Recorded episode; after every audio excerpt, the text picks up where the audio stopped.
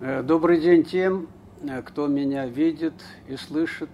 Э, специфика преподавателя в последние годы в университете состоит в том, что если он хочет что-то сказать, сначала он произносит эти слова, потому что период пандемии был таков, что мы выступали на экране своих компьютеров – и читали лекции, на конференциях участвовали, все было так, и мы всегда первые слова, которые произносили, это «Добрый день, я надеюсь, вы меня видите, вы меня слышите». Вот так вот.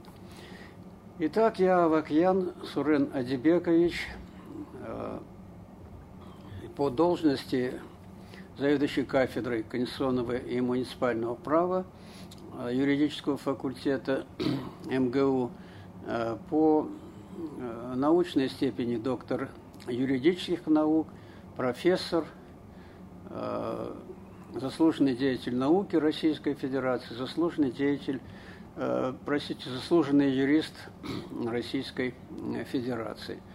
Мне уже чуть-чуть за 80, поэтому времени прошло много и, наверное, есть о чем рассказать. Когда пожилых людей просят что-то говорить, о чем-то рассказывать, то всегда есть риск того, что они увлекутся и будут об очень многом э, говорить. Но это не от меня зависит, это зависит от э, того, что все мы такие. Вот. Поэтому э, я постараюсь в меру возможного ограничивать себя и говорить о том, ну, скажем так, как я дошел до жизни сегодняшней, как я э, попал в университет, как я стал студентом и э, как я далее стал ученым. Родился я в городе Новороссийске, это Краснодарский край, юг России, Черное море. И, конечно, интересно, как я, так сказать, связан с этим городом, как туда попала моя семья – ну, судя по фамилии, вы понимаете, что я э, армянин, и мое армянское происхождение связано с тем, что оба моих родителей, отец и мать, сами происходят из Армении. Э, сегодня это э, город, находящийся в полутора часах, а может быть и меньше, езды от Еревана, недалеко от озера э, Сиван. Вот, и э, семья оттуда э, происходит, э, но э, все было очень прозаично. Э, там не было работы, там было трудно жить, и мой будущий отец э, вместе со своими земляками э, они собрались и э, двинулись на э, Черное море, на Черноморское побережье э, России, и там э, искали работу. Э, люди, они были не очень квалифицированные, поэтому работа для них была это работа грузчиков в портах или что-нибудь в таком духе, да. Вот. И так они дошли до Новороссийска, и здесь, в Новороссийском порту отец и другие э, смогли получить работу, стали грузчиками. Вот. И, соответственно, э, прошло некоторое время, они, они это все ионы и все, кто с ним пришли туда, они потихонечку обосновались в Новороссийске. Там есть часть города, которая называется Мефодьевка, Мефодьевский рынок – и за этим Неходиевским рынком э, была такая гора покатая, и э, э, там им дали участки на камнях, э, и они могли там построиться и жить. Вот. Отец поехал э, туда, обратно, в свое селение, и э, там взял жены мою мать, и с этого времени, с 20 -го года, это было в 18 году, с 20 -го года э, наша семья обосновалась в Новороссийске. Я последний ребенок в этой семье, родился я в 1940 году, и из э, э, тех выживших я был пятым ребенком. Как вообще сам отец попал в Армению, вот в то место, откуда он происходит, это тоже отдельный интересный вопрос. Он выходец из той части Армении, которая была под турками, западной Армении. И э, их называли байзетские армяне, или, э, ну да, байзетские армяне. Э, кто хочет о них прочитать, возьмите Пикуля, Валентина Пикуля, у него есть специальный роман, где описывается, как турки брали Байзет и, и что делали с байзетскими армянами. Наши оттуда бежали, и так они оказались в Армении.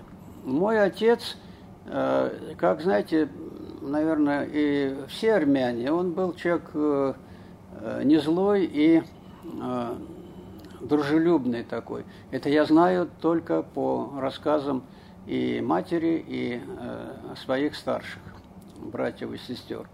Вот. И там, где он жил, брал брали э, имена, в том числе и местных, местные имена. Вот. И таким образом он стал Адьбеком. Вот. Э, чистый армянин стал Адьбеком.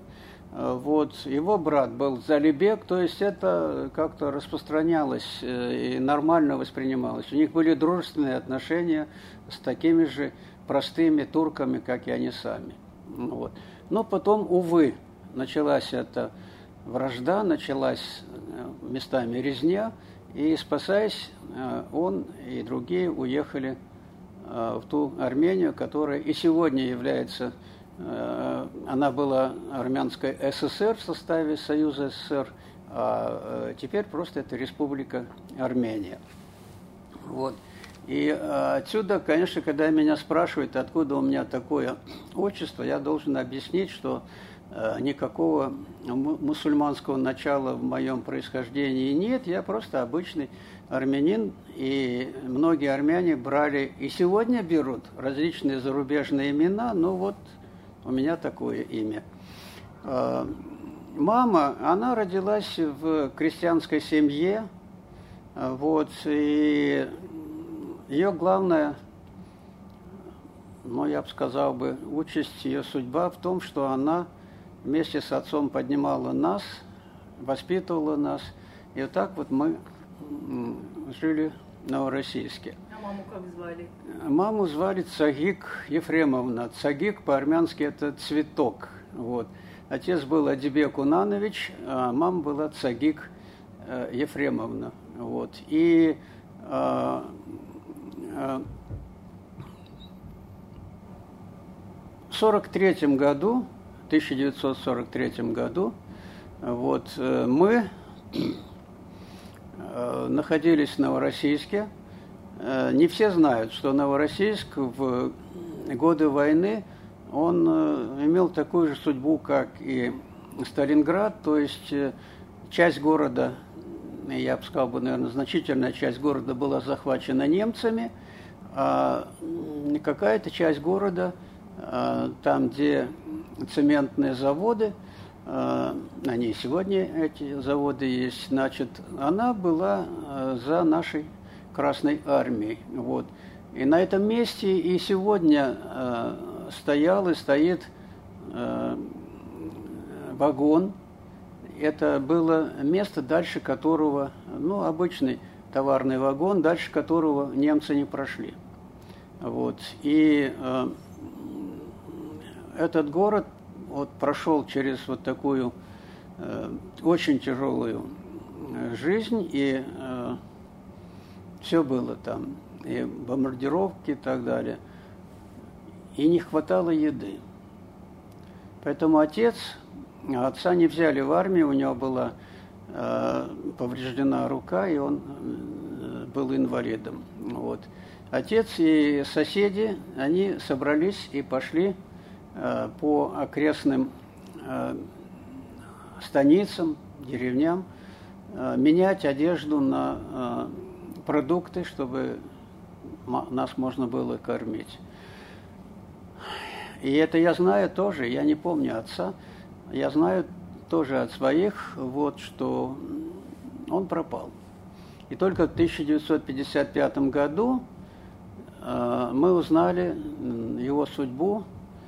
Он попал в облаву немецкую, а скорее румынскую, потому что эта часть страны э, Гитлером была отдана румынам, и они там хозяйничали на Кубани. Вот. И э, он был член партии, компартии, и его кто-то там выдал. И по всей вероятности выхода не было. Он и еще кто-то бежали ночью, и при э, попытке бегства их убили. Так я остался без отца. Но то, что я остался без отца, сразу было ясно. Вот как он ушел из жизни, это мы узнали только э, после 1955 года. Что дальше? Дальше очень просто. Немцы, не кто-то, а немцы нас решили выслать из Новороссийска. Э, скорее всего, я рискну сказать, что, видимо, они спасали нас, потому что мы были под бомбежками. Нас привезли в Керчь, и там на пароме перевезли в Крым, и там мы целый год были под немцами на положении ну, наверное, узников концлагерей. Вот. И э, когда Красная Армия освободила Крым, э, то прошло некоторое время, э, пришел комендант этой территории и сказал, а все как вот вместе уехали, там и вместе находились. Он сказал, армяне, уезжайте отсюда, здесь будет плохо. А отца-то не было с нами. А вы что-то помните из этого периода? Это мне все рассказали мои, да. Это, конечно, как я могу помнить это все. Я вообще, мне три года было, как я могу это все помнить. Вот. И э, основная масса тех, да не основная, все армяне, которые там были вместе с нами, э, вокруг нас, они все собрались и уехали. Это те места, которые вот сегодня известны как Э, Николаевская область, Херсонская область, туда они уехали. Вот. А мать сказала, ну мы куда поедем? Мать и пятеро детей, все несовершеннолетние. Э, вот. Старшей сестре было 15-16 э, год. Вот. И куда мы уедем, отец же нас будет искать, давайте уж здесь будем находиться. Ну так наивно полагала. Вот, и мы там остались. И потом ночью был стук в двери или там во что, не знаю, в окно. Собирайтесь, у вас полчаса. Ну, собрались как смогли, нас посадили в товарные вагоны и вывезли. Мы ехали достаточно долго и оказались на Урале. Вот. Так что у нас э, наше НКВД вывезло на Урал. Причину я опять же узнал гораздо позже, уже будучи взрослым человеком. Я-то думал, что все очень просто. А, я не, тогда думал, естественно, позже, уже будучи взрослым человеком, я думал, что там вокруг жили э, крымские татары. Видимо, очищали территорию от них, ну и заодно попали под руки вот эти армяне и кто-то еще. И нас выслали вместе с ними. Потому что и на Урале, там, где мы жили, там было достаточно много крымских татар. Но, кстати, там были и э, немцы по-волжски, там были болгары, там были греки, они жили на э, Черноморском побережье. То есть там разные народы, представители разных народов на Урале жили. Вот. И вот я узнал, что, оказывается, это мне мой друг прислал он нашел какой-то тайный приказ Берия о том, чтобы э, применить меры наказания к тем, кто помогал немцам в Крыму. Оказалось, что мы были среди тех, кто помогал немцам. Вот. Это, конечно, возмутительно. Возмутительно, потому что э, никто не помогал немцам, ни армяне, ни греки. Я точно знаю, что никто не помогал немцам. Ну, жили, жили, мы под надзором жили, как э, пленные такие. Вот. И, соответственно, э, позже, когда мы поставили вопрос о том, что в чем мы виноваты, нам объяснили, что мы ни в чем не виноваты – на сегодняшний день у меня есть документы о том, что я э, несовершеннолетний узник немецко-фашистских концлагерей, а за то, что нас выслало НКВД на Урал, дали другой документ о том, что э, я жертва политических репрессий. Это все есть. Это все есть. Но это к вопросу, как мы там оказались. Вот. И выселяли нас – тоже очень, знаете, запоминается. Мать сказала, что когда немцы выселяли из, Кры... из Новороссийска в Крым, что ничего у нас не забирали, то, что можно было взять, раз... разрешали с собой взять. А когда НКВД выселяло из, уже из Крыма, то ничего нельзя брать. Ничего нельзя брать, вообще ничего.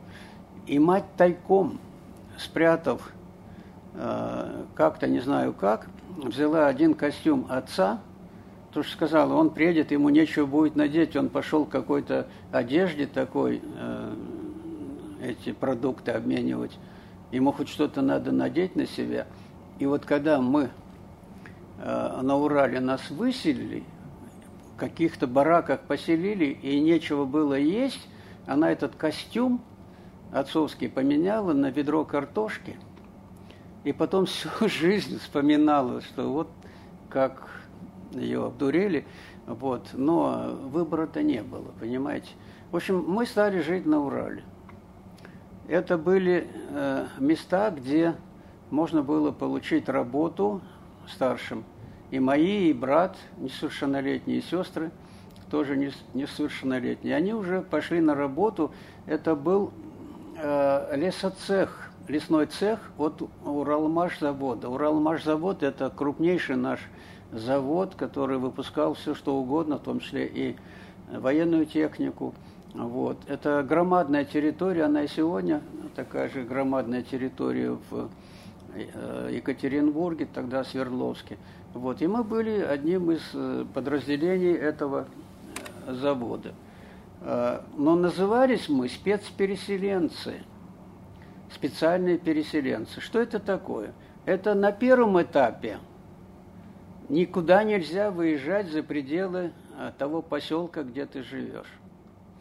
На следующем этапе небольшое послабление, можно выезжать э, в центр, э, сельсовет был, сельский совет. Он находился в километрах в шести в другом поселке или деревне другой уже, местной уральской деревне – Туда можно было выезжать, но не дальше того. Потом третий этап был, можно было выезжать в районный центр, это город Верхняя Пышма, э, Свердловской области, это, это и сейчас есть город, только уже его граница непосредственно с Екатеринбургом. Вообще Екатеринбург кончается, начинается Верхняя Пышма. Можно было туда выезжать. Вот, и, э, наконец, нам разрешили выезжать в областной центр, город Свердловск. Вот такая была наша судьба, спецпереселенцев. Но мы ходили в школу, у нас не было колючей проволоки, э, можно было вступить в пионеры, можно было вступить в комсомол. Я вступал э, в комсомол тоже. Вот в партию, ну, я не знаю, во всяком случае, э, старшие никого в партию их не звали. Но одно время даже мой старший брат был избран депутатом сельского совета. Но вот назывались мы спецпереселенцы. Выезжать за пределы Свердловской области нельзя. Вот так мы и жили. А потом... А в э, школе как другие дети относились к вам? Вы знаете, такие же были дети, как и мы. И немножко было местных детей, да, а остальные были такие же, как и мы. И мы абсолютно, мы этот вопрос не обсуждали. Мы ходили в школу, и все, мы учились как советские дети. Мы же могли в пионеры вступать, и все. То есть никаких ограничений, никакой дискриминации не было. Потом, я говорю, потом комсомольскую организацию вступал в комсомол, тоже никаких ограничений не было. Вот так вот. Отношения, э, вот, знаете, такой интересный вопрос. Как к кому относиться? Вот, э, когда я был студентом, мы изучали разные произведения, и э, мы говорили о том, что такое принцип пролетарского интернационализма. Вот там, в нашем поселке, я как раз на себе понял, хотя я был пацан, но я понял, что такое принцип пролетарского интернационализма. Смотрите, ну начнем с себя. Армяне были, болгары были, это крымские болгары, греки были, это и анапские теперешние, и крымские греки. А, вот. Русские, которых тоже выслали, были украинцы, которых выслали оттуда, тоже были. Причем были еще украинцы, которых в 30-е годы выселяли как, э, э, ну, по принципу кулаков, да. Вот. Были местные русские, были местные татары, были местные башкиры. Все это вместе было. Никаких противоречий между нами не было. Мы жили как люди там, понимаете? Вот тогда я понял, что такое пролетарский интернационализм. Было близко это понятие. Вот. В школе ну, мы учились изучали все дисциплины, которые положено было изучать, ничего тоже такого особенного не было. А потом, как я сказал, в 1955 году приехал один э, офицер, наверное, майор или подполковник из областного управления внутренних дел. Нас собрали, э, взрослых, и объяснили, что нас напрасно там держали – что мы ни в чем не виноваты, и мы можем уезжать оттуда, куда хотим. Соответственно, началось. Мы решили, куда поедем? Ну, конечно, в Новороссийск, обратно. Вот. Э, греки поехали, вот э, это Анапа и Витязево, которое аэропорт называется Витязево, это греческое селение. Они поехали туда. Э, вот. Немцы поехали, между прочим, в большей степени на Алтай и в Казахстан. Крымским татарам, извините, им не разрешали тогда вернуться обратно в Крым, и они уехали в основном либо в Казахстан, либо в Узбекистан, и потом уже оттуда какими-то сложными путями возвращались в Крым. Вот, а, вот такая была наша судьба. И а я... можно подробнее все-таки о детстве? С какого момента вы себя помните и как вы жили, что вас окружало? А, я ничего особенного здесь не могу сказать такого, знаете, чтобы вот я э, что-то чувствовал, что я э, э, спецпереселенец, что я какой-то человек иного сорта и так далее. Мы жили так же, как и местные люди. С той разницей, что мы считались спецпереселенцами. Мы жили в бараках. Для нас построили бараки, и вот в этих бараках мы жили. Основная масса местных жила в своих домах, то есть они жили со своими родителями, но в школы. И эти родители, они работали в этом же лесоцехе, и такую же работу выполняли, как и мои старшие. Понимаете, да? А в школе мы учились на равных основаниях. Не было того, чтобы он сказал, вот ты спец, и ты там какой-то такой неполноценный и так далее. Совершенно нормально. Я сказал, у нас был интернационализм. Вот так вот. А, когда нас оттуда ну, разрешили нам уезжать, и наши э, сказали, что поедем в Новороссийск, была сложная ситуация. Ну, поехать-то в Новороссийск можно, а где там жить? Наш же дом разбомбили, и потом этот участок отдали другому человеку. Значит, моя сестра старшая поехала туда, в Новороссийск, встретилась с нашими родственниками и с сестрой моей мамы. А, вот. И те сказали, приезжайте, вот тут есть э, пристройка к дому, там поживете, а там будет видно. И вот мы так в 56 году, они чуть пораньше уехали, а я и еще моя одна сестра, мы уехали в 56 году. Приехали в Новороссийск, и там я пошел в эту школу, школа номер 18, Новороссийская, ее окончил. Причем, а как выглядел тогда город? Новороссийск? Он очень, уже отстроился? Ну, он уже совершенно хорошо выглядел, там все было построено. Одно место было не застроено я, с нашей горы, где мы жили, это было хорошо видно, это где была церковь. Вот. Это великолепное место было подобрано для церкви, ее разбомбили.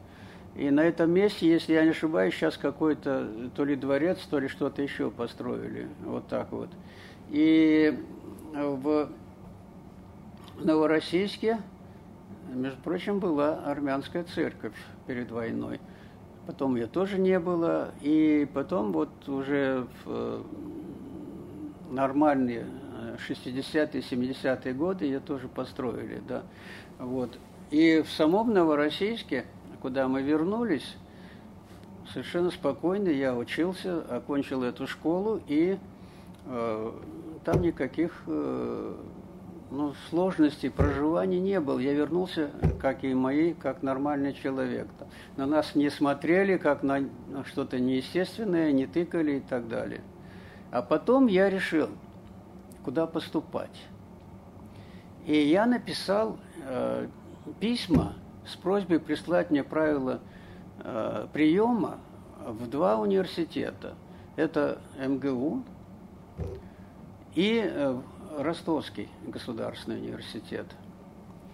Э, как теперь я понимаю, к моему счастью, Ростовский университет ни на одно мое письмо не ответил. Я дважды, трижды писал, они ничего не ответили. А Московский университет сначала ничего не отвечал тоже, а потом сразу прислал я же трижды обращался, и на каждое письмо, видимо, автоматически они э, вкладывали в конверт ответ и присылали. Я получил ответ о том, что я могу приезжать и поступать в Московский университет. Это была такая радость. Но, конечно, у меня были амбиции. Я хорошо учился, я окончил школу. Ну, скорее всего, я бы мог ее окончить и с золотой медалью, но я очень коряво писал, и поэтому мне за сочинение поставили 4. Я так думаю, из-за почерка, а может быть из-за содержания, кто его знает. Теперь трудно судить, да. Какие вот. у вас увлечения были в детстве? Э, в детстве у меня не было никаких увлечений. Учился и читал книги. Вот так вот. Учился я действительно серьезно, и книги читал тоже серьезно. Вот вы спросили очень хорошо об увлечениях. У меня было одно понимание, что мне не на кого рассчитывать, только на себя. Вот свои 15-17 лет, 18, я уже знал, что я, если чего-то добьюсь, то благодаря своим стараниям. Ну, мама неграмотная, она хороший человек, но она неграмотная была. Отца вообще нет, его убили. Э, э, сестры, но они работали бухгалтерами. Одна была бухгалтер, вторая была счетовод. Они работали э, и, как могли, поддерживали меня. Брат был лесорубом на Урале, в Новороссийске он был рабочим на стройке. Что зарабатывал, он к тому же женился, и у него э, своя семья и дети пошли. То есть они хоть меня хоть чем-то поддерживали. Когда я поехал учиться э, в, Москву, потом они мне присылали деньги. Я получал некоторую сумму, потому что в основном я жил на стипендии. Это смешно сегодня говорить, что можно жить на стипендию, но я и моя жена тоже, кстати, мы жили на стипендии. И на небольшую помощь, которую получали от своих родственников. Так вот, я очень боялся одного, что когда я буду э, поступать в МГУ, там был очень интересный документ, который предлагался. Это автобиография. Вот. И я боялся, что одно дело я напишу, а другое дело, что они проверят, где он был. А тогда у меня никаких справок о реабилитации не было. Этот вот приехал офицер, сказал, что вы не виноваты. Ну и все, спасибо за то, что хоть отпустили оттуда. А чтобы еще поднимать вопросы реабилитации, этого ничего. Это все было где-то лет через 15-20. Вот. И, и то первое сделала моя сестра, потом она прислала мне свои копии своих э, судебных решений, и, и потом, так же как она, я э, посредством судебного решения оформил, что я являюсь э, несовершеннолетним узником концлагерей, немецко-фашистских концлагерей и э, жертвой политических репрессий. Вот. Но эти документы, они э, но с одной стороны они морально имеют какое-то значение, с другой стороны они дают льготы по оплате квартиры и еще по некоторым социальным возможностям. А, в общем, короче говоря, когда я писал заявление, простите, автобиографию свою в университете, я просто не указал ничего. Я написал, что вот в таком-то году я учился там-то, в таком-то году переехал в Новороссийск, и здесь закончил школу такую-то. Думаю, кому надо проверить, они и так установят. А что я буду наводки какие-то делать?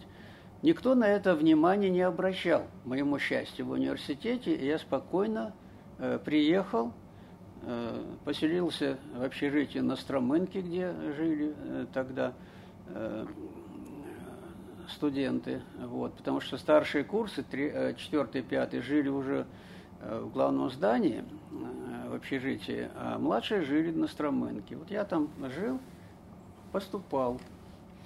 Знаете, я немножко сложно поступал в том плане, что э, не во всем мне верили, как я потом узнал и как прочувствовал. Но тем не менее, я получил 4, 5, 5, 4, то даже сдавали 4 предмета. Этого оказалось более чем достаточно, и я стал... Какие? Ну? Что тогда сдавали? Тогда сдавали, э, первое это было сочинение, второй был устная литература и русский язык, или наоборот, устная, устный русский язык и литература, третий иностранный язык, у меня был немецкий, и четвертый была история, отечественная история, история СССР, да, вот так вот. Ну, в общем, поступил. Что у вас была хорошая подготовка в вашей школе? Ну, получается, и в школе была хорошая подготовка, и я еще сам по себе тоже старался. Я уже сказал, что я знал, что мне надеяться не на кого в этой жизни. Надо надеяться только на себя. Вот так. Почему не... вы выбрали, и вы сразу выбрали юри... юридический факультет? Да, вы знаете, да? очень хороший вопрос, почему я выбрал этот э, факультет. Э, я, как и все молодые люди, хотел нечто такое, что э, по жизни ну, поможет проявить себя. Э, то есть э, сможешь работать для общества и, громко говоря, и для себя, для души, да. Поэтому я выбрал юрфак, а в своем заявлении, когда я направлял я документы направлял по почте. И все мои документы, удивительно, они сохранились, они по почте пришли в Московский университет, все, ничего не потерял. Сегодня вообще боятся куда-то отдать, а тут я направил. Вот, и я написал заявление, э, прошу принять меня на юридический факультет МГУ, поскольку я хочу стать следователем. Вот так вот. А в городе я э, иногда проходил мимо здания, э, э, ну, потом это называлось КГБ, вот, и представлял, что я работаю в этом здании и э, ловлю преступников, шпионов и так далее. Вот, поэтому, э, ну, такой 18 лет, я окончил школу не в 17, а в 18 лет, вот, и был такой подход, что э, вот это мое, это мое. Э, было ли это какое-то такое, знаете, амбиции, пижонство? Да, наверное, было что-то такое. Я вообще-то согласен с тем, что должно существовать самолюбие, без него чего-то добиться в жизни невозможно. У меня было, есть, да и сейчас есть. Вот так вот. А, в общем, я э, поступил, и были некоторые предположения, я об этом написал в своей книге – Э, которая вышла к моему 70-летию, там предисловие, я написал, что, наверное, э, меня хотели проверить. Почему это вот он, человек с э, нерусской фамилией, нерусским именем и нерусским отчеством, вдруг сдает все предметы очень хорошо. Вот. И, может быть, там кто-то за ним стоит, может, они преподаватели подкупают там или что-то еще. Поэтому на последнем экзамене меня достаточно проверяли. Я этот экзамен не забуду до конца своей жизни, потому что я начал его в 9 утра, а кончил 18 вечера, потому что мне сделали э, спорную оценку и потом проверяли, кто он такой. Вот. Это мне потом преподаватель сам рассказал, через 10 лет, который меня принимал вступительный экзамен, он говорит, я увидел, что ты нормальный, хороший парень. Я пошел посмотреть твои документы, что там к тебе какие-то претензии. Я увидел в твоих документах, что у тебя грамота ЦК комсомола. А понимаете, что такое в школе получить грамоту ЦК комсомола? А у меня было, что у тебя отличный аттестат такой, и все это. Я сказал, слушайте, что вы притрались человеку, пусть поступает. Но мне для видимости сделали э, спорную оценку. Пять мне не захотели ставить, сделали спорную оценку между 3 и 4. И вот я ждал, пока придет человек, которого я потом всю жизнь э, считал ну, таким необычным, очень благородным, а он таким и был на самом деле. Это профессор Чистяков Олег Иванович, он был заведующим кафедрой истории э, государства и права. И он потом, я ему много раз говорил, что, Олег Иванович, я стал вообще-то студентом-юристом и получил профессию благодаря вам. Он говорит, что ты меня э, хвалишь, я-то вообще не помню, что я сделал. Я говорю, не важно, что вы помните, главное, я помню, что вы для меня сделали. А он всего лишь навсего вроде как при спорной оценке должен был э, задать пару вопросов и убедиться, что я подготовлен. Он эти вопросы задавал, я на них ответил, причем сказал, что вы меня такие мелочи спрашиваете, давайте о чем-нибудь более серьезном спросить. Он, мне достаточно, я уже убедился. И мне поставили 4, то есть из этих двух оценок высшую 4. Я сказал, ну спросите еще, я и на 5 знаю. Он говорит, я не могу у вас спросить, или тебя спросить, я уж не знаю, как он обращался. Главное, что э, вот спорные оценки у тебя 3 или 4, между ними я выбираю. А чтобы поставить 5 в этой ситуации, у меня такого права нет. Ну, бог с ним. Он говорит, а зачем тебе это надо? Ты и так поступил уже. Потому что если бы ты даже получил три по истории, все равно ты проходил бы.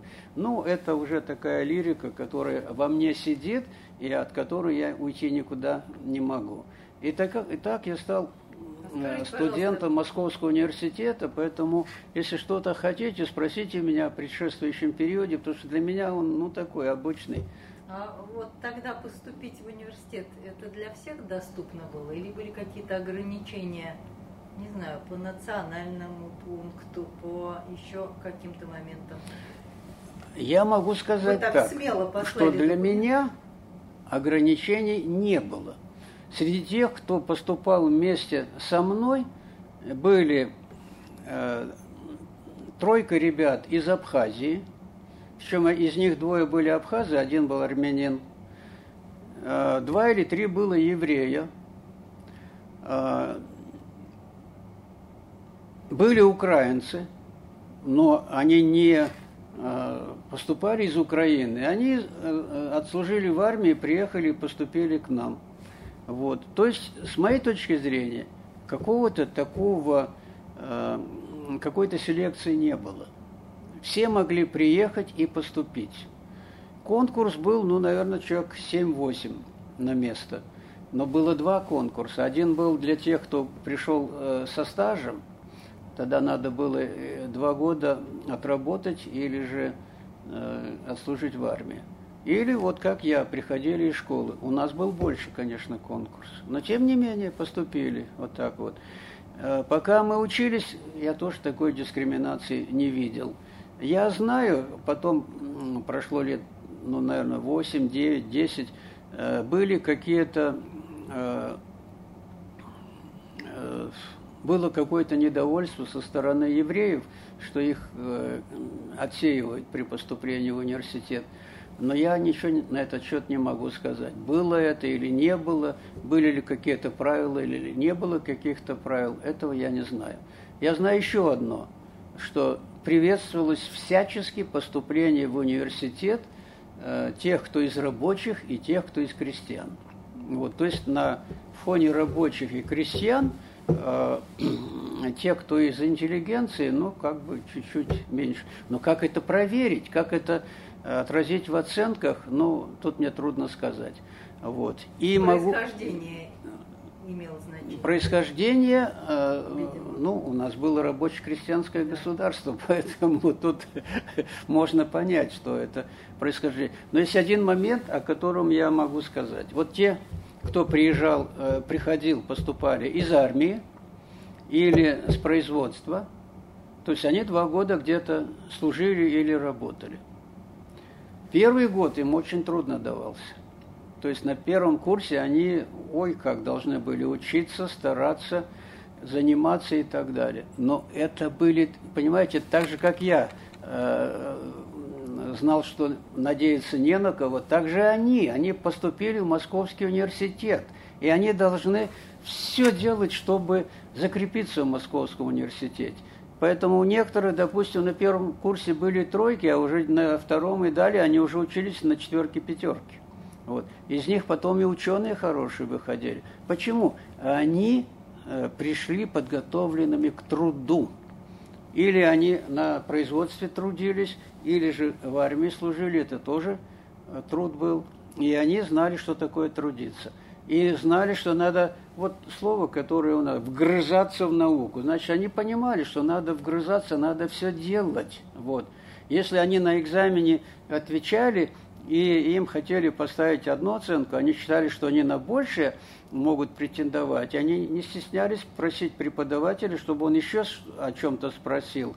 Вот, и э, получали то, что надо. А потом, простите, стипендию надо было заработать. Без стипендии мы учиться не могли. Так что это, э, ну, по большому счету, никакой дискриминации не было.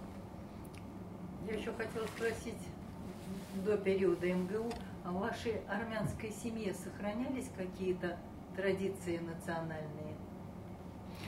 Я могу вам сказать кухня? так, что мы жили э, в армянской семье в Новороссийске.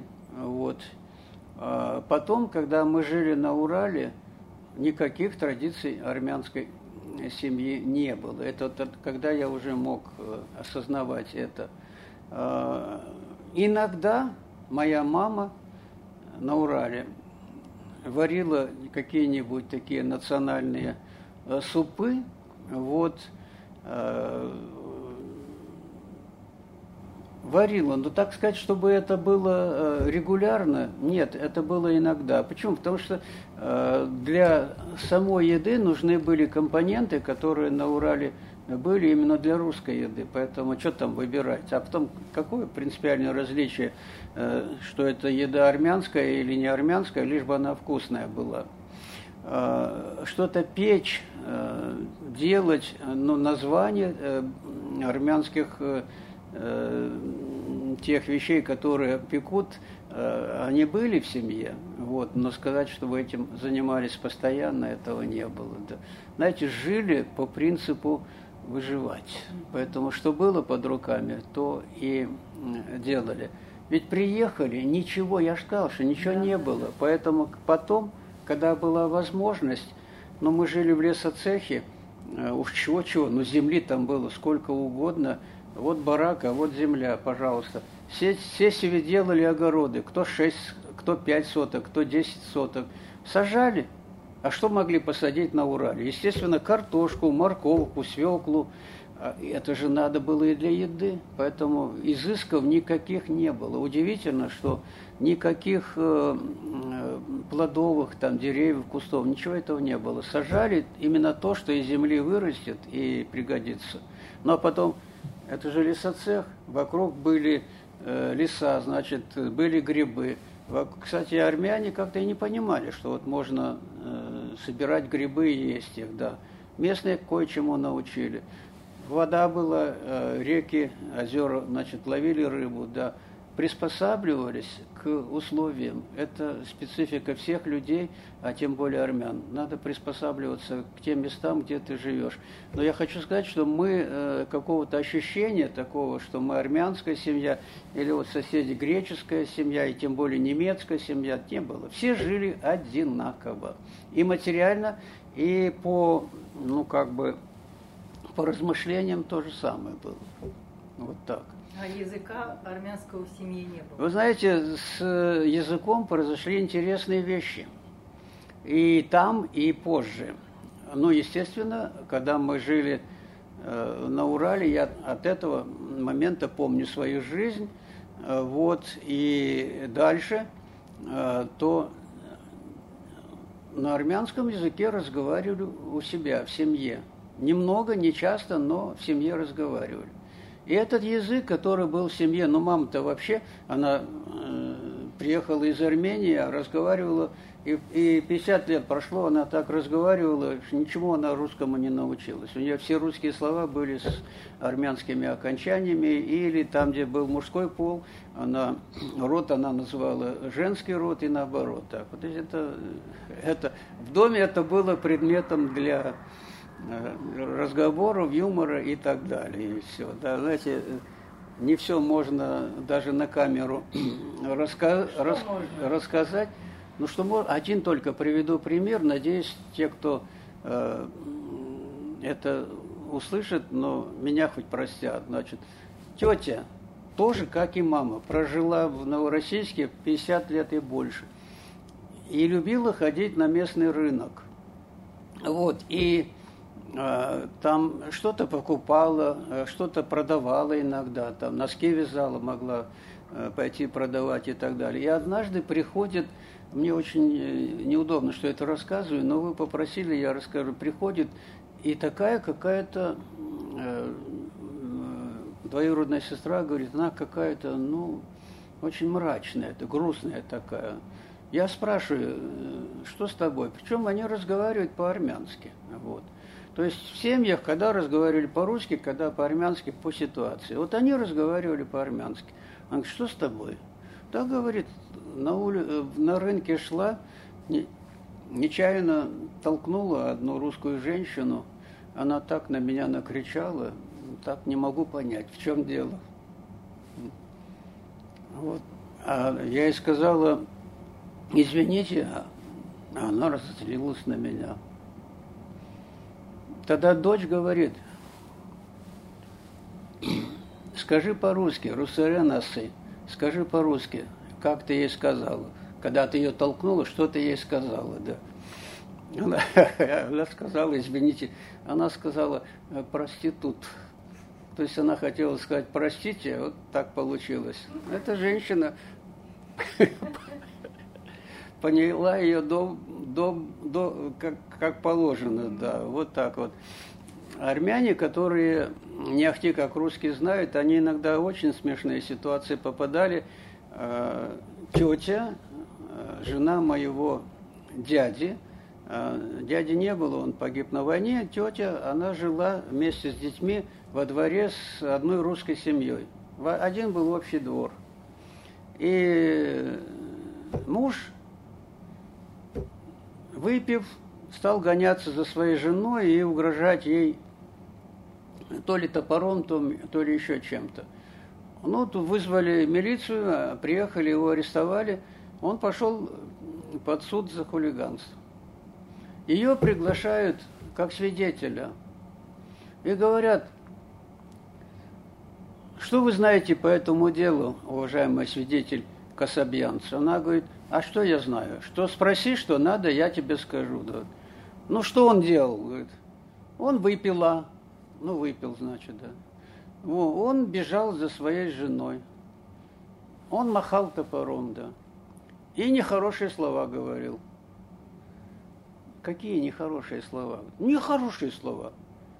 Судья, судья хочет, чтобы она сказала, ругался нецензурно, Откуда она, армянская женщина, знает, что от нее ждут слова «ругался нецензурно»? Какие слова? Я не могу сказать, это нехорошие слова. Какие слова? Мы должны это отразить в протоколе. Она и выдала несколько слов, которые услышала от него. Достаточно свидетельница, запишите, секретарю говорит, запишите, выражался нецензурно. Все. То есть вот такие вещи, конечно, могли быть для тех, кто э, имел сложности с армянским и с русским языком. У меня была одна сложность. Я что-то говорил, что-то мог произнести по-армянски. Но уже взрослым человеком, когда мне было 30 лет, я приехал в Ереван э, к своему двоюродному брату и к его семье, которая великолепно меня приняла, не зная меня. Перед этим она меня приняла.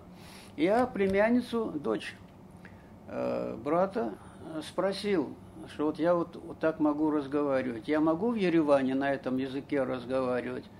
И это Эмма сказала мне, нет, это, дальше интересные слова, это грубый мужицкий язык. То есть тот диалект, который у нас э, существовал, вот и сейчас существует там, он считается не самым литературным языком, ну, поэтому э, мне армянский язык особенно был не нужен, поэтому я не мог. Но потом-то ужасное состояло в том, что когда я приехал в Ереван, я иду и слушаю, как они говорят, я понимаю, что они говорят не на том языке, который я знаю. Поэтому, к сожалению, немножко было сложно.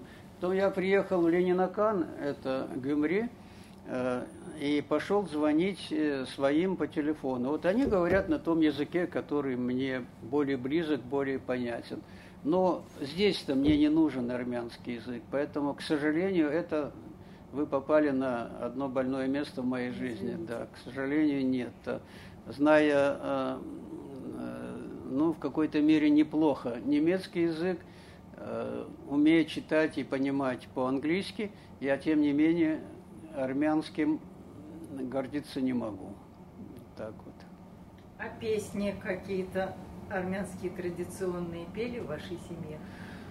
Нет, Нет? Этого, этого не было э, по э, той простой причине, что э, мои не знали и не, ну как бы не могли их петь эти песни, потому что, ну, у нас же там немного было армянских семей, каких-то сборищ армянских не было, вот так вот. Поэтому все было преимущественно на русском языке. Вот так. Этот период моей жизни, может быть, он интересен тем, э, как я вообще стал таким человеком, но я вас уверяю, я стал таким человеком не благодаря своему армянскому происхождению, а благодаря тому, что я жил на Урале среди очень, э, я бы сказал бы, таких серьезных э, подготовленных и в чем-то мужественных людей. Вот э, те, кто там жил и работал, местные, это очень приличные люди. У меня э, об уральцах мнение очень высокое, знаете, и все. Вот когда говорят, э, там, к примеру, Ельцин. Ельцин, с одной стороны, политик, как-то не тот, кто мне нравится, а с другой стороны, уралец – а как уралец, я знаю, он крепкий человек. Вот эти э, уральцы, которые оттуда вышли, особенно Николай Иванович Рыжков, который был у нас председателем Совета Министров, известным государственным деятелем, вот, это, для меня это был пример. Вот такие люди там. Сама природа, сама действительность, сам образ жизни заставлял их быть такими. И они к нам, э, к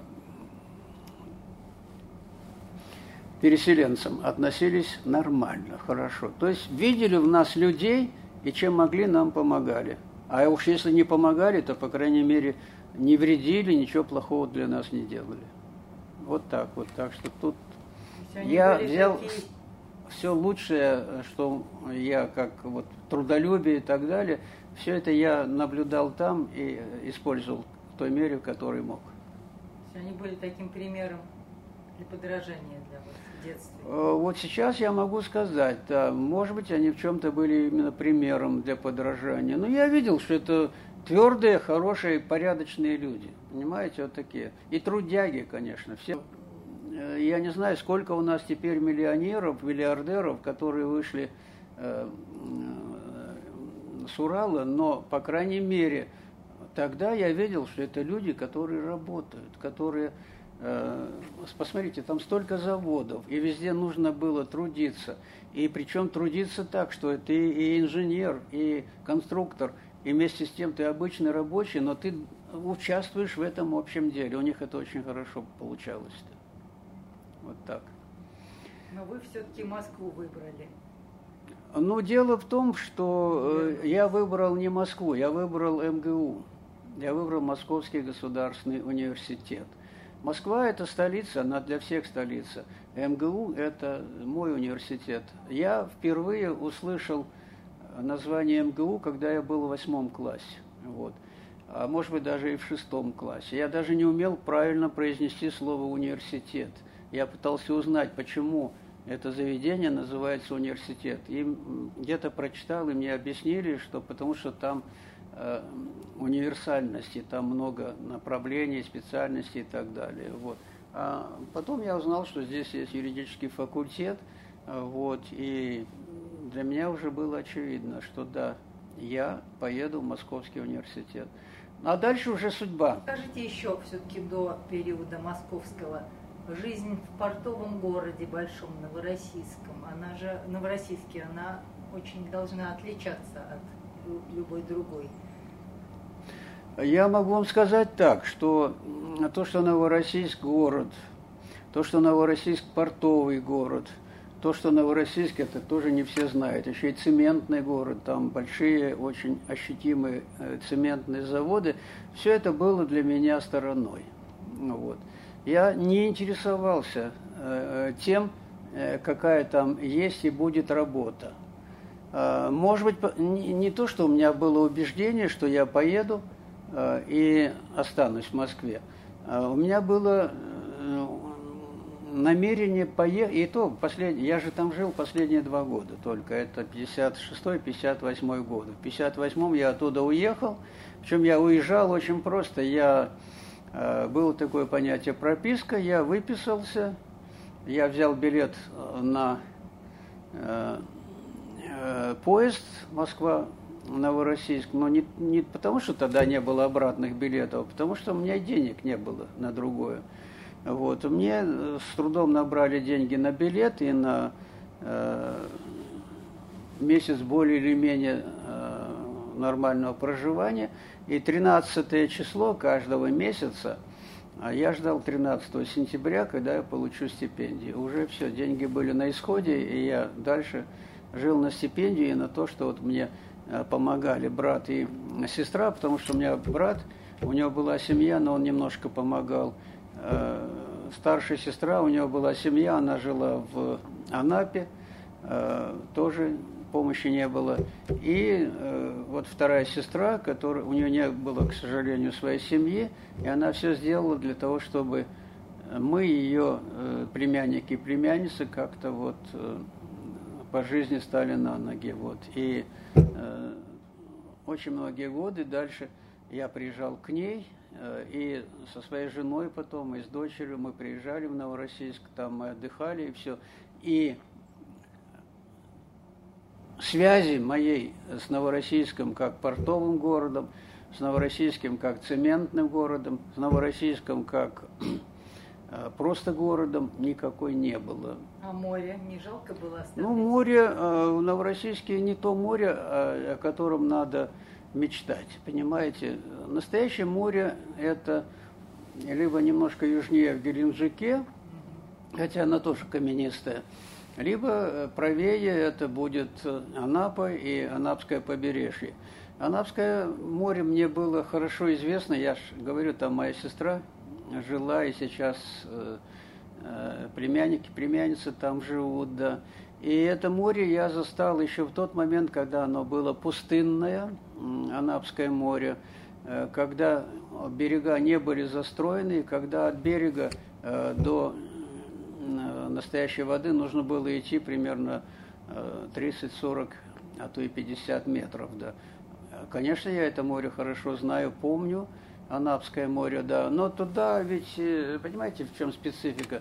В это Новороссийское, э, простите, Анапское море, туда приезжают тысячи людей, э, привозят своих детей и так далее. Поэтому мы э, это море воспринимали с теми людьми, которые туда приезжали.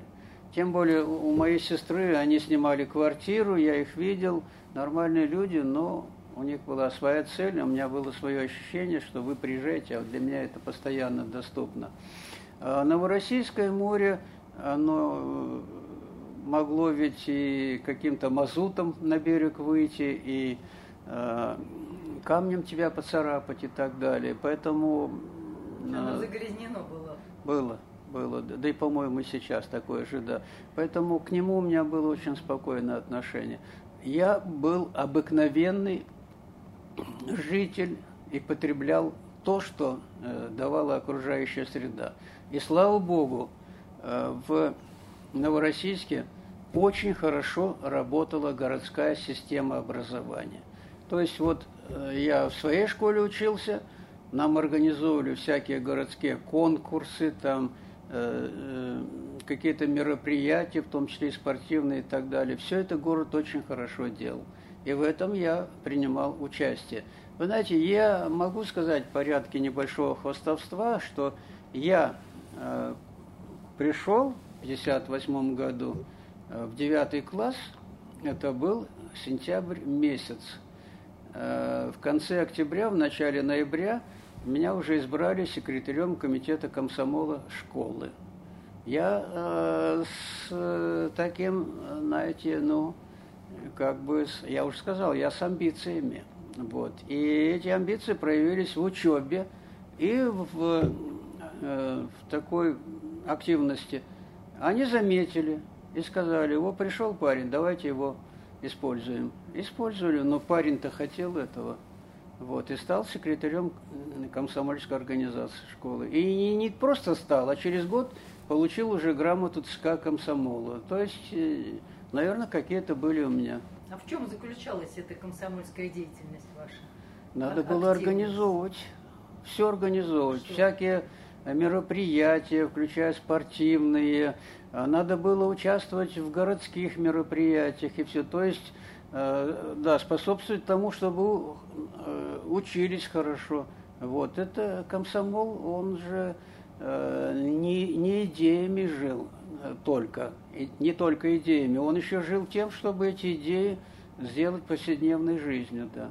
Нет, мы это как следует организовываем. Слушайте, я в университете, вот потом тоже буду хвастаться, скажу, я в университете на э, четвертом курсе тоже был избран секретарем комитета комсомола юридического факультета МГУ. А это 750 комсомольцев. И они доверили мне эту работу. А до меня был член партии. После меня тоже был член партии. А я был комсомолец и был э, секретарь. Правда, меня тут же и пригласили поступать э, в партию. Вот так что, как надо было жить по тем правилам, я и жил, не приспосабливаясь, а принимая их такими, какие они есть. Они меня э, и устраивали, и, и привлекали. Вот так вот. В том числе и дисциплина, и комсомольская дисциплина, и э, учебная дисциплина. Все это было со мной. Вы были не только амбициозный, но и способный, значит, человек. Я надеюсь, что я способный человек, но в конце концов я... Ну, я, я делаю вывод такой. Ну, не, ну не, не случайно же меня оставили, рекомендовали, оставили в аспирантуру. Не случайно я получил красный диплом. Московского университета. У меня четыре четверки в дипломе, все остальные пятерки. Вот. Э, вот. И потом я доказал. Просто удивительно. Вот интересно, вы рассказали о своей семье, что даже мама э, почти неграмотная и по-русски не говорила, и такая трудная жизнь, и родился такой способный, удачливый, с такими возможностями? У меня такое ощущение, что я должен был один, это может быть громко, но я скажу, что я это сделал один за всех своих. Вот э, э когда я выяснял, как учились мои две сестры и брат э, из тех, кто живых, потому что были один умер на Урале, остальных я просто не знаю, они умерли маленькими. Вот. Э, я спрашивал, они все учились хорошо, на 4,5. Но война поставила точку. Они не могли дальше учиться, потому что, во-первых, э, осада, а во-вторых, это высылка на Урал, надо было жить, выживать. И они все сделали, чтобы воспитать и э, помочь мне. И поэтому это не то, что это, знаете, во мне сидело, что вот я должен все сделать в честь своих старших сестер и брата, а потому что я понимал, что вот то, что они не смогли взять от жизни, это я должен взять.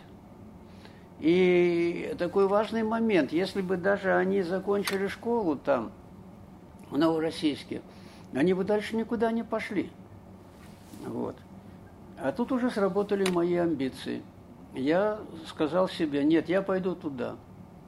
Я даже не представляю, что со мной было бы, если бы я с первого года, с первого раза не поступил в МГУ. Мне бы пришлось возвращаться туда, в Новороссийск, мне пришлось бы жить там в квартире, где э, живет моя мама, моя сестра, но еще э, брат со своей семьей живет, и еще я там должен был где-то на кровати притулиться, понимаете, и все. То Квартира есть, маленькая была. Да. Она и сейчас у брата эта квартира. Она маленькая, она с двумя смежными комнатами, mm-hmm. и там столько было всяких детей и прочее. Сейчас там живет э, племянница, да, но тогда вот у нас много там было в этой квартире, да. Причем это были квартиры э, с отсутствием кухни, потому что Э, была же хрущевская идея, что надо идти э, в общую столовую, где-то там, домовую кухню, там покупать э, еду, приносить и только есть, а дома подогревать. И вот это, такой дом был построен, и его брат сам построил. Но э, народная была стройка, вот он участвовал в строительстве, вот это, когда мы в 56 году приехали, в 57-м нам уже дали квартиру в этом доме. Он стоит с того времени до сих пор. И когда я приезжаю, я смотрю, и вы хотите, чтобы я любил этот город? Нет, Новороссийск я не люблю, не буду. Потому что, когда говорят, что человек не хочет э, быть бедным, это правда. Человек, может быть, и богатым не хочет быть, но бедным он особенно не хочет быть. И я, когда приезжаю в этот город – я вспоминаю, что у меня нет там 30 копеек на то, чтобы в кино сходить, э, нет еще чего-то такого. И все это всплывает. Вот мои годы всплывают, вот это было со мной, и я от этого всего ушел. Ушел чем? А уехал в Москву и уехал в новую жизнь. Вот поэтому э, Новороссийску спасибо, он свою роль сыграл в моей жизни, и все, да. Вот Дал так старт. вот.